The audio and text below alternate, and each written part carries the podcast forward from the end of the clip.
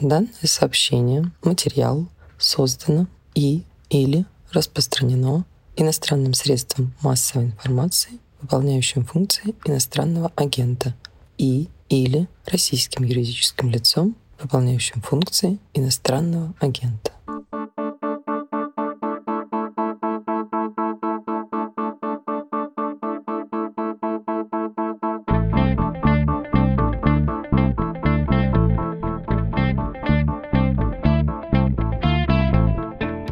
Здравствуйте, вы слушаете «Что случилось?» подкаст о новостях, которые долго остаются важными. Меня зовут Владислав Горин. Тема этого эпизода — «Украинские партизаны». Нет, это не исторический выпуск, то есть не из разряда «прожили», а из разряда «ну вот, дожили». То есть про партизанское движение мы будем говорить э, в нынешнем виде. Оно существует на территории современной Украины и противостоит российским и пророссийским вооруженным силам. Все подробности через минуту. Мое почтение. Зовут меня Артемий Троицкий. Я меломан и журналист. А музыка на свободе – это результат моей тщательной селекции самой талантливой и небанальной музыки. Разных стилей, разных времен и разных континентов. На мой взгляд, это лучшее из того, что создается и публикуют с музыкальными издательствами сегодня.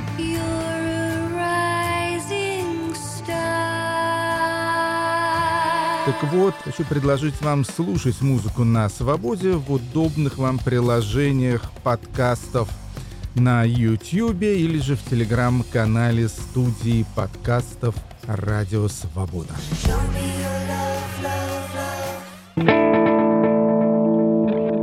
Сегодня в нашем подкасте корреспондент украинской службы BBC Олег Черныш. Здравствуйте, Олег. Добрый день всем, кто меня слышит. Мы с вами сейчас поговорим о вашей статье. Она называется «Мятежный юг. Как украинские партизаны в Херсонской и Запорожской областях стали символом сопротивления». Прочесть этот материал можно на украинской страничке BBC «Буремный пывдень» или на русской странице по-русски, как я сказал, уже «Мятежный юг». У вас текст начинается вот я нашел точное слово с казни одного человека, Евгения Соболева в Херсоне. Можете про него рассказать? Да, ну, собственно говоря, так совпало, что мой текст начинается именно с него, потому что, если вы слышали последние новости, то в Херсоне чуть ли не каждый день взрывают кого-то из тех, кого можно назвать коллаборантами или людьми, которые сотрудничают с российской администрацией. То есть буквально сегодня был взрыв и убийство одного такого коллаборанта вчера, позавчера, насколько я помню. Ну и Евгений Соболев, у него очень интересная судьба, насколько мне удалось э, узнать. К сожалению, не удалось с ним пообщаться до покушения на него. Он в достаточно молодом возрасте занял высокую должность, он стал начальником колонии, достаточно крупной колонии, единственной в Херсоне, северная колония номер 90, ее полное название. Насколько я знаю, он чуть ли не в 32 года возглавил э, такое учреждение специфическое – сам он с Новой Каховки, это город, э, который недалеко от Херсона и который сейчас тоже оккупирован российскими войсками. И так э, Евгений Соболев э, работал в колонии, потом в 2018 году он ее возглавил. У него была не совсем там простая судьба на этой должности. Его увольняли, ему выписывали взыскание там, за неудовлетворительную работу, за нарушение при установлении режима охраны колонии. Тем не менее, он выиграл суды и смог удержаться на должности там, с небольшими перерывами до текущего момента. Когда началось полномасштабное вторжение 24 февраля, все эти учреждения исправительные, скажем так, на юге и на востоке страны оказались в сложной ситуации, потому что повторилась история 2014 года, когда в суматохе боевых действий тюрьмы, СИЗО и колонии не успели вывести на подконтрольную Киеву территорию, то есть не успели эвакуировать. Фактически они были предоставлены сами себе, очень много было разбито тюрем, очень много пострадали заключенных. Некоторые вынуждены были сотрудничать с российскими военными для того, чтобы хоть как-то прожить. Такая же ситуация повторилась и в Херсоне. То есть в начале марта он попал уже под полный контроль российских военных, а исправительное учреждение фактически даже не было приказа какого-либо вывозить заключенных или самим перемещаться на подконтрольную Украине территорию. Поэтому каждый действовал на свое усмотрение. Я так понимаю, что Евгений Соболев в такой ситуации решил остаться, и пойти на сотрудничество с, так скажем, новыми властями. Насколько мы можем видеть из текста подозрения, которое опубликовала Генеральная прокуратура Украины, он не возражал против того, чтобы на территорию колонии заехала российская военная техника, чтобы в комнатах для свиданий разместились э, российские военные для отдыха, чтобы медсанчасть колонии э, обслуживала российских военных, лечила их. Более того, опять же, если верить словам украинских правоохранителей, заключенных заставляли ремонтировать российскую военную технику на территории колонии. Я объясню, почему так случилось. Дело в том, что эта колония херсонская до войны занималась изготовлением автомобильных прицепов. То есть там было необходимое оборудование, я так понимаю, и необходимые условия для несложного ремонта техники. Ну вот в такой ситуации он пошел на сотрудничество с э, оккупационными властями, получил должность начальника Херсонского управления службы исправления наказаний и, я бы сказал так, не противился оккупации, а даже, может быть, ей способствовал. То есть Опять же, в тексте подозрения мы видим, что он помогал российским э, военным, российским сотрудникам ФСБ с контактами других э, украинских чиновников, херсонских, в частности, местного начальника казначейства, ну, то есть финансовой службы. Этот человек был 18 июня ранен, и взрывы происходят э, иногда день через день, и в украинской прессе, ну, ее, наверное, можно понять, хотя, мягко скажем, это не объективистская да, оценка, называют происходящее парадом подрывов. Это частое дело, часто убивают или ранят чиновников, которые работают на военно-гражданскую администрацию, ну или, если без эфемизмов, на оккупационную администрацию. Но, слушайте, разве в этом есть какой-то практический смысл? Потому что, в общем-то, местных чиновников, которые перешли на сторону России и про российских образований ЛНР и ДНР, их же вроде не так уж много. Расчет вот этот на то, что, как в Крыму, будет обвальный процесс перехода представителей госструктур, органов власти на сторону наступающих сил, он же не оправдался. Это явно было частью плана быстрого захвата Украины, но этот план почти моментально провалился. Или я ошибаюсь, и много служащих среднего и низшего звена в Украине переходят переходит на сторону российских, пророссийских сил? Ну, собственно говоря, вот в этом-то как раз и заковыка. Их немного, но когда их немного, проще их, как бы это не цинично звучало, запугать и уничтожить, чтобы их и стало еще меньше. То есть действительно в Херсоне, в Мелитополе российские власти столкнулись с тем, что какой-то очереди желающих занять эти должности в оккупационной администрации нету. И э, вот каждый такой случай запугивания, подрыва еще более усугубляет ситуацию, еще более уменьшает эту очередь. То есть, когда мы видим заявления российских чиновников, того же Кириенко, Хуснулина о том, что Россия здесь надолго, я имею в виду Херсон и Запорожскую область, что там будут проведены референдумы о том, чтобы присоединить надо понимать, что они надеются опираться на поддержку местного населения, которого нет этой поддержки. И вот эти единичные случаи коллаборационизма, они для них важны, для российской администрации, потому что они показывают видимость этой поддержки. Ну, естественно, когда происходят эти теракты, когда даже тех немногих, кто пошел на сотрудничество, просто убивают, то желающих дальше сотрудничать становится с каждым днем все меньше – ну и э, это очень сильный психологический эффект. То есть мы видим, параллельно идет контрнаступление. Опять же, в Херсонской области, там по некоторым сведениям, уже на расстоянии 10-15 километров от э, западных и северных окраин Херсона находятся украинские военные – и в этот момент посеять определенную панику, посеять определенный хаос э, внутри самого города. Мне кажется, как раз это достаточно логичное действие с боку украинских спецслужб и украинских вооруженных сил. А там разве ставка на местное население? Я, насколько понимаю, вот это шефство регионов и городов федерального значения в Российской Федерации над занятыми районами и областями Украины, оно подразумевает в том числе и кадровые командировки, когда люди из какого-то города или даже района российского приезжают в Украину. Так это было в Чечне в начале 2000-х после подавления там сепаратистского движения. И так ездили прям прям вот улетая на выходные домой, российские чиновники, налаживая новую администрацию. Ну, то есть у меня нет ощущения, что хоть какая-то ставка есть на вот этих людей, которые согласились работать с российскими силами. Это все-таки весьма маргинальные фигуры, ну или какие-то совсем странные, исключительные, с удивительными своими частными обстоятельствами. В основном даже пророссийские, или точнее прорусские украинские политики не могут себе больше позволить выступать за Москву, за Путина. Ну, это политическое самоубийство, когда в Украине, в твоей стране происходит грозный образца 95 -го года. Ну, вы абсолютно правы насчет маргинальных фигур, особенно в Херсоне, такие деятели, как Стремоусов и Сальдо. Ну, это прям вот э, образец маргиналов, но речь о том, что насколько мне известно, на данный момент вот этого российского десанта чиновников в этих регионах нету. Я не могу стопроцентно сказать, с чем это связано, Возможно, еще нет понимания, действительно ли будущее этих регионов будет включать в себя включение в состав Российской Федерации или какой-то другой формат. Но то, что в Херсоне, например, нету варягов российских, а есть ставка на местных, пусть полусумасшедших, полукриминальных элементов, но по моим данным это факт. Ну, та же самая ситуация в Запорожской области, где даже директоров школ не могут набрать, украинские директора отказываются работать, российских не завезли, и как будет организован образовательный процесс, пока не ясно.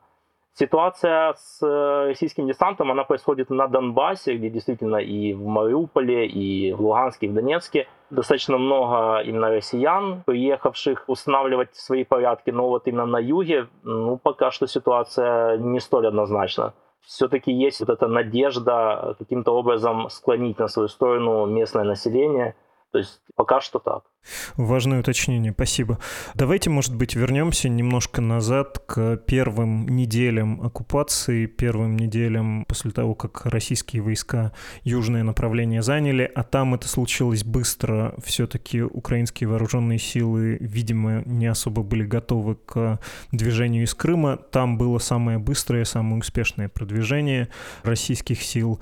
А какие процессы шли на оккупированных территориях после того, как их заняли российские силы, как там устанавливалась власть, и, повторюсь, как формировалось то, что называется военно-гражданская администрация, вообще-то честно называть это оккупационной администрацией.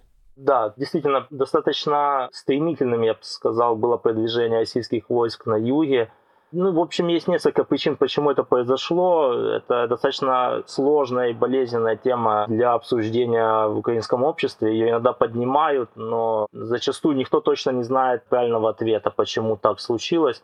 Насчет формирования вот этих вот военно-гражданских администраций, насколько мне известно, насколько я общался с людьми из Херсона, это был чистый сумбур. То есть, наверное, недели две, возможно, даже до месяца – том же самом Херсоне, в большом областном центре, фактически не было никакой власти. То есть работал украинский мэр, который был избран в 2020 году, по-моему, Игорь Калыхаев.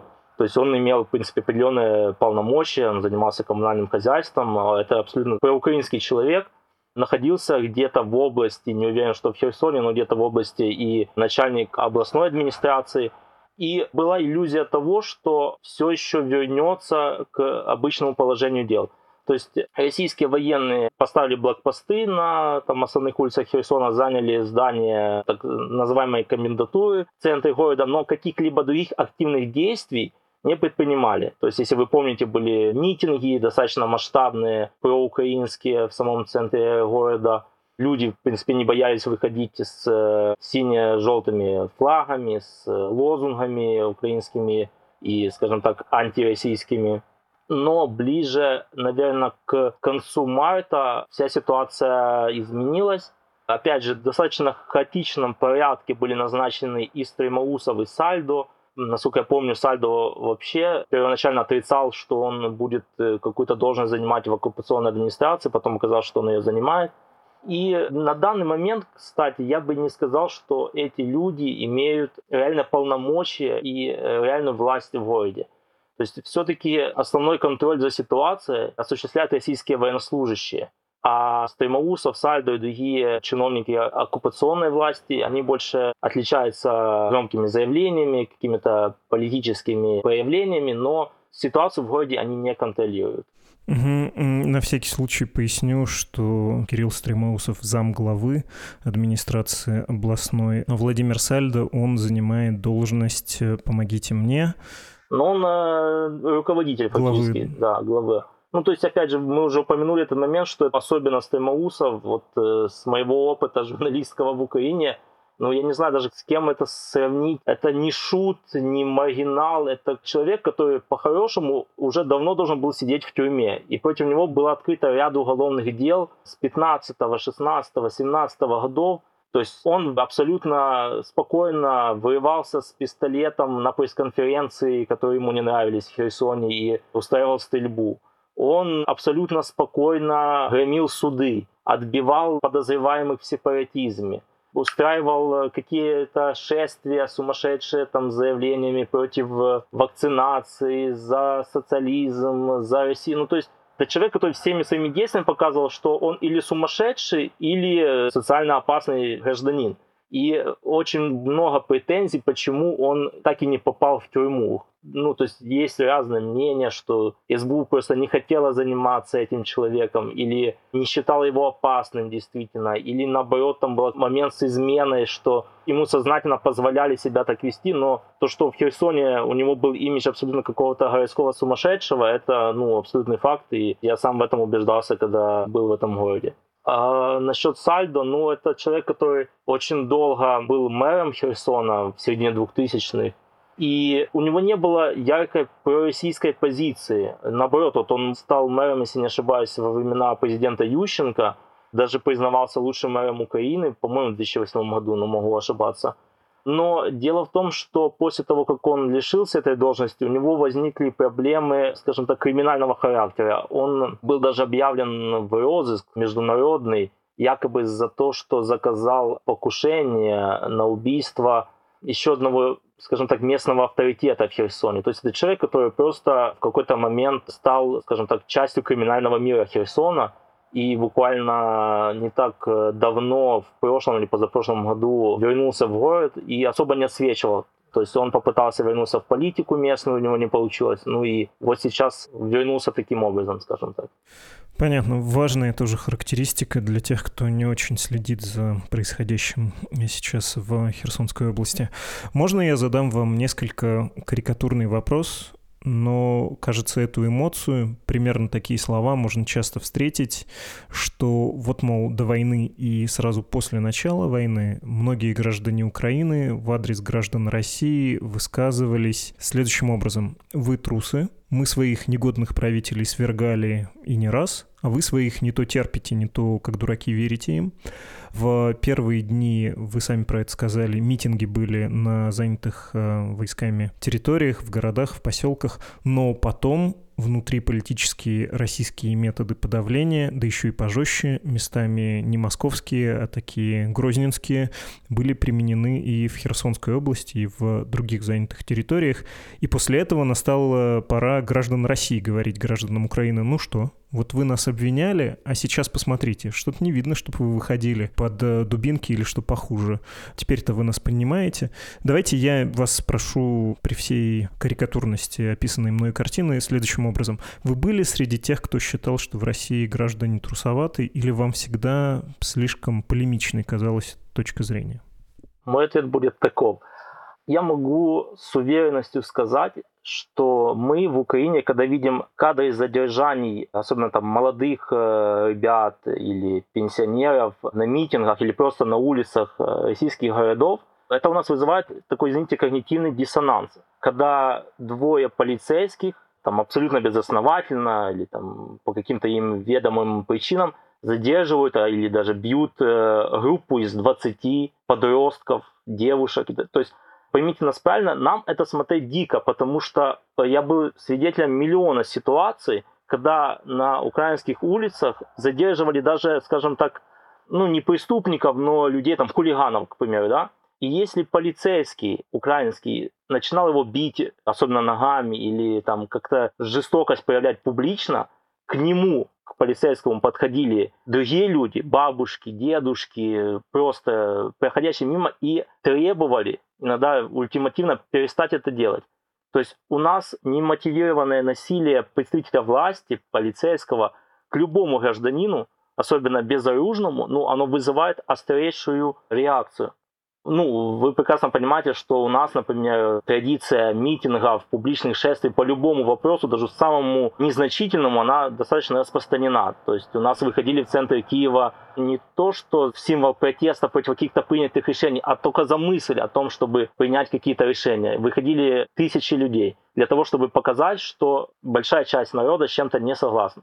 Поэтому, еще раз я повторю, когда мы видим, что там 100, ну пусть даже 200 полицейских разгоняют толпу в 2000 человек в Москве, в Петербурге, в Новосибирске, ну, я могу сказать за себя, я могу сказать за своих знакомых, у нас это вызывает удивление, да, это может повлечь какие-то слова типа трусы, там, неспособные, но это искреннее удивление, почему большинство граждан не могут просто защитить себя от несправедливости на улице.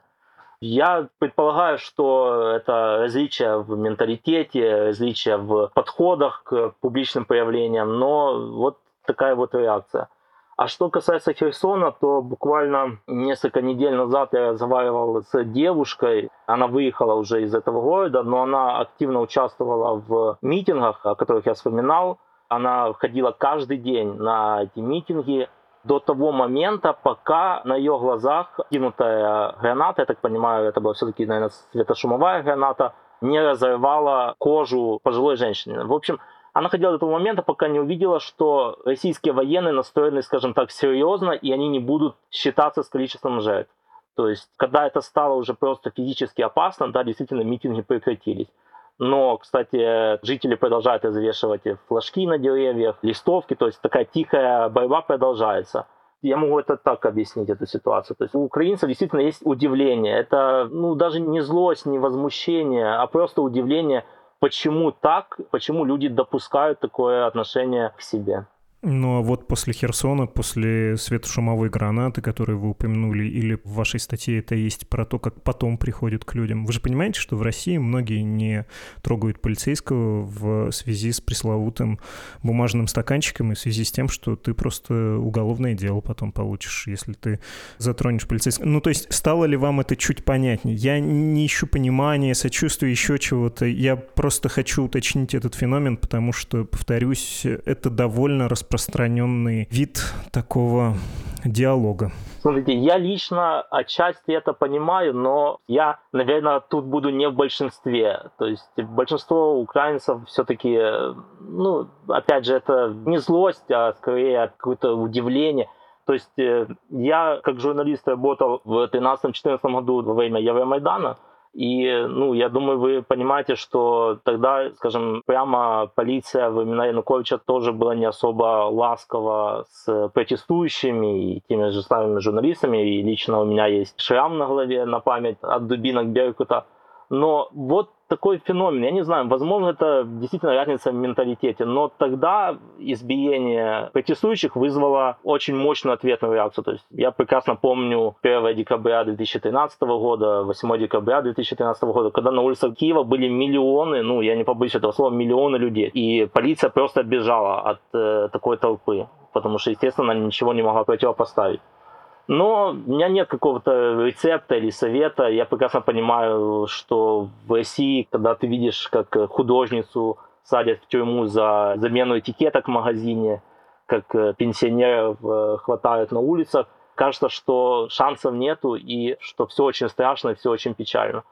Единственное, я могу сказать, что украинцы этот момент пережили и изменили свое отношение и э, изменили свое понимание ситуации того, как можно противостоять беспределу на улицах. Я надеюсь, что в России э, это понимание тоже придет, и момент, когда полицейский будет не угрозой, а наоборот защитой, он наступит. Но это лично мое такое мнение. Да, но мы отдалились от Херсона. Я, в общем, вас про это спрашивал в связи с э, херсонскими нравами, которые там а, появились благодаря Российской Федерации. Давайте про партизан поговорим. Кто они, где они, как их можно описать. И тут понятные есть сложности, что это вооруженное подполье, которое вот взрывчатку закладывает, чтобы подрывать чиновников местной администрации оккупационной. Но общий портрет, наверное, можно как-то составить. Не могли бы вы это сделать? Ну, это достаточно сложный вопрос. Ну, я и в своей статье это упомянул, что с э, начала этого года партизанское движение, или как оно, скажем так, юридически называется, рух опору, движение сопротивления по-украински, оно стало не хаотичным, не разрозненным, а скоординированным. То есть теперь в большинстве случаев действия партизан проукраински настроенных жителей координируют э, силы специальных операций вооруженных сил Украины. Это такая специальная структура, которая возникла 6 лет тому назад. Это суперподготовленные военнослужащие, которые проводят как и военные операции, так и информационные. А что касается партизан, то тут очень важный момент, почему вообще этот э, феномен возник именно в Херсонской и Запорожской областях. Дело в том, что эти две области — это наиболее проукраинские настроенные области на юге и востоке Украины.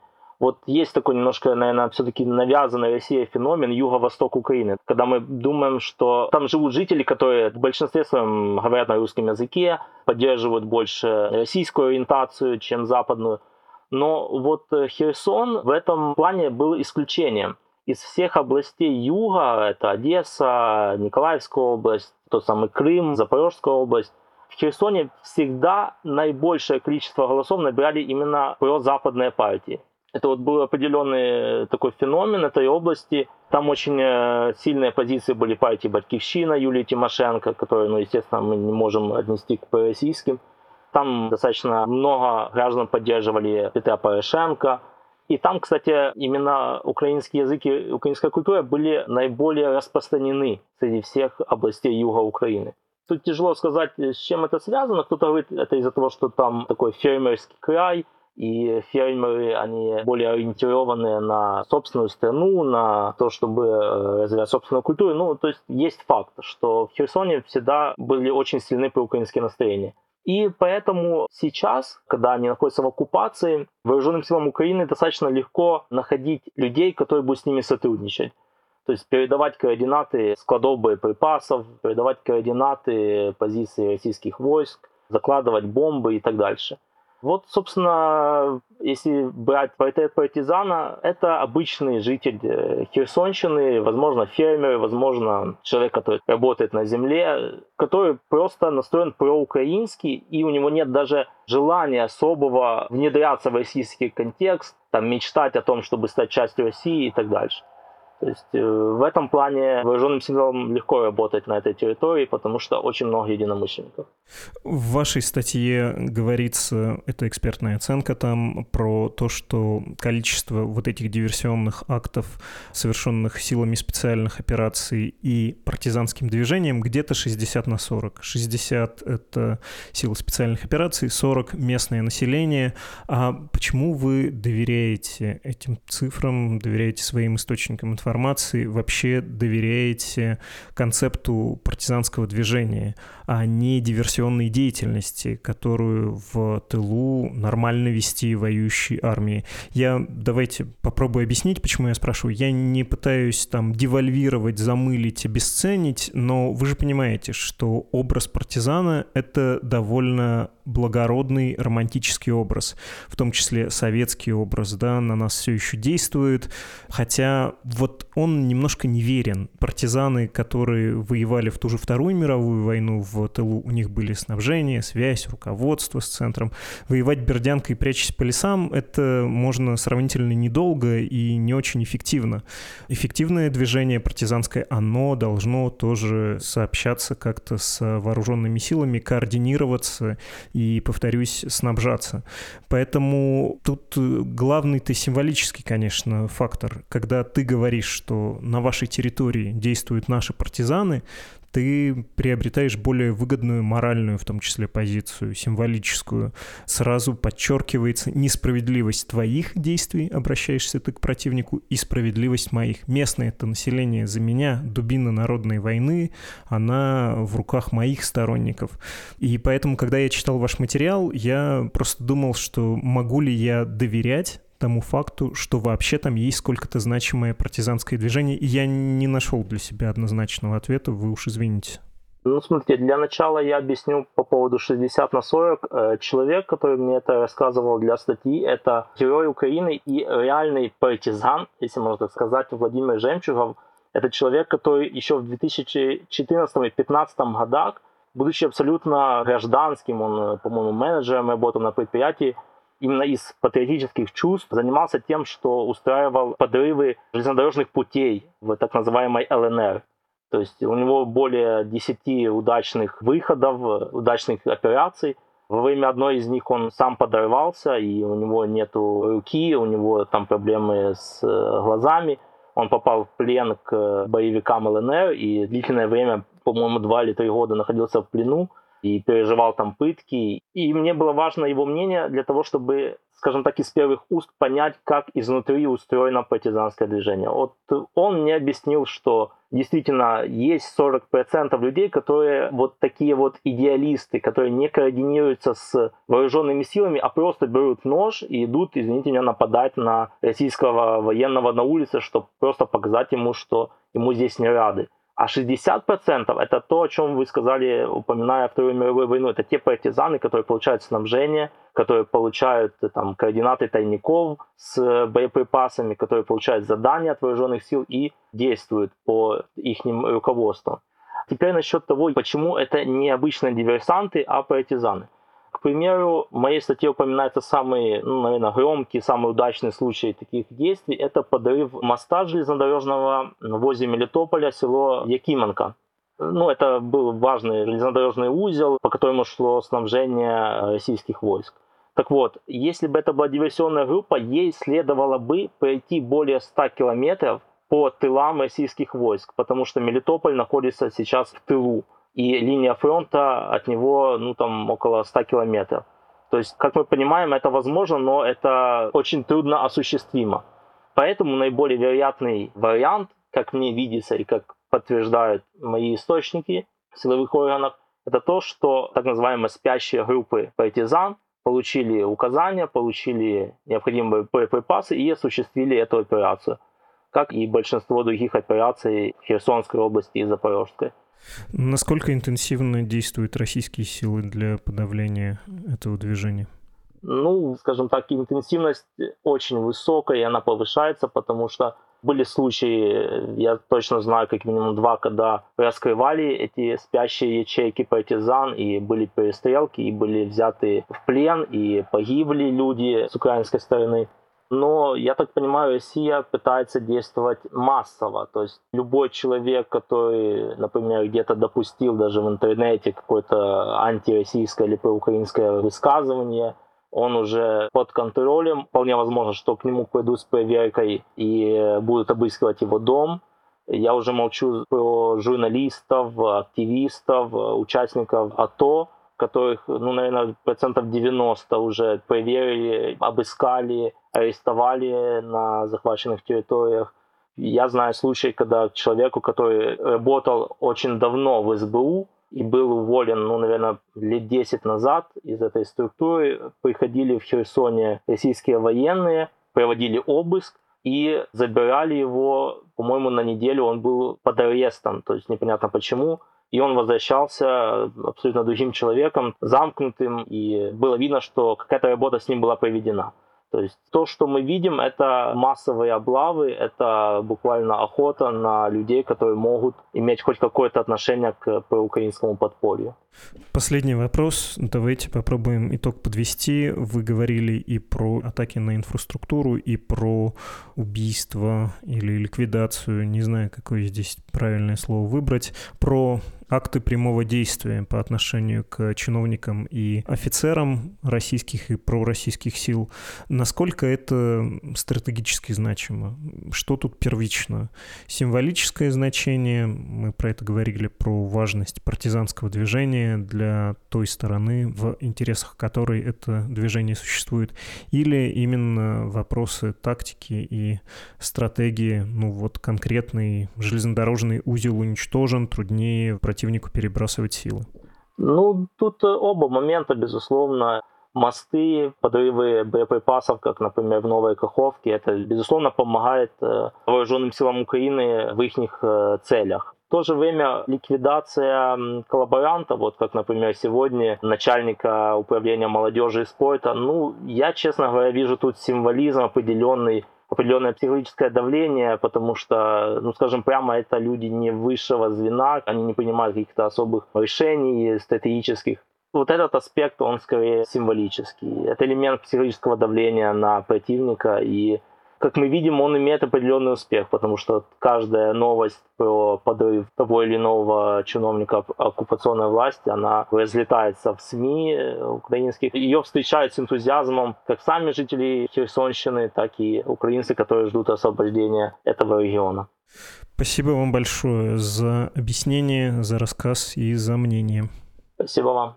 Это был Олег Черныш, журналист украинской службы BBC.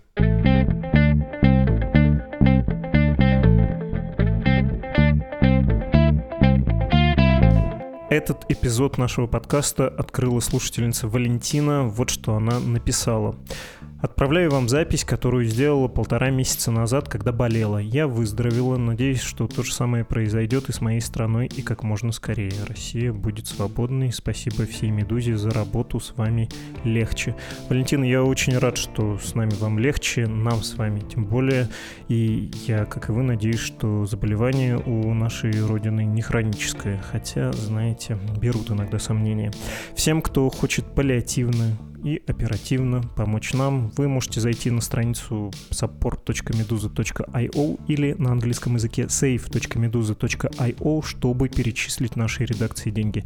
Недавно один слушатель написал, хорошо, что вы каждый раз про это повторяете, потому что я вот только сейчас дозрел. Я страшно рад, что это все еще действует, не устану повторять. Мы зависим от ваших средств, от ваших пожертвований, и после того, как из России ушли международные платежные системы, нам по большому счету заново приходится набирать круг жертвователей, потому что люди, которые финансировали нас из России, сейчас не имеют возможности это сделать, иначе как при помощи криптовалюты, а это, согласитесь, не всем доступно, не всем удобно, не всем понятно. Так что, если вы находитесь за рубежом, пожалуйста, оформите лучше всего регулярный платеж для нашего издания. Мы будем вам очень благодарны. И кроме того, вы можете посоветовать нас, Медузу, вашим зарубежным друзьям, знакомым, родственникам. У нас есть англоязычная версия, они могут сами понять, что это такое.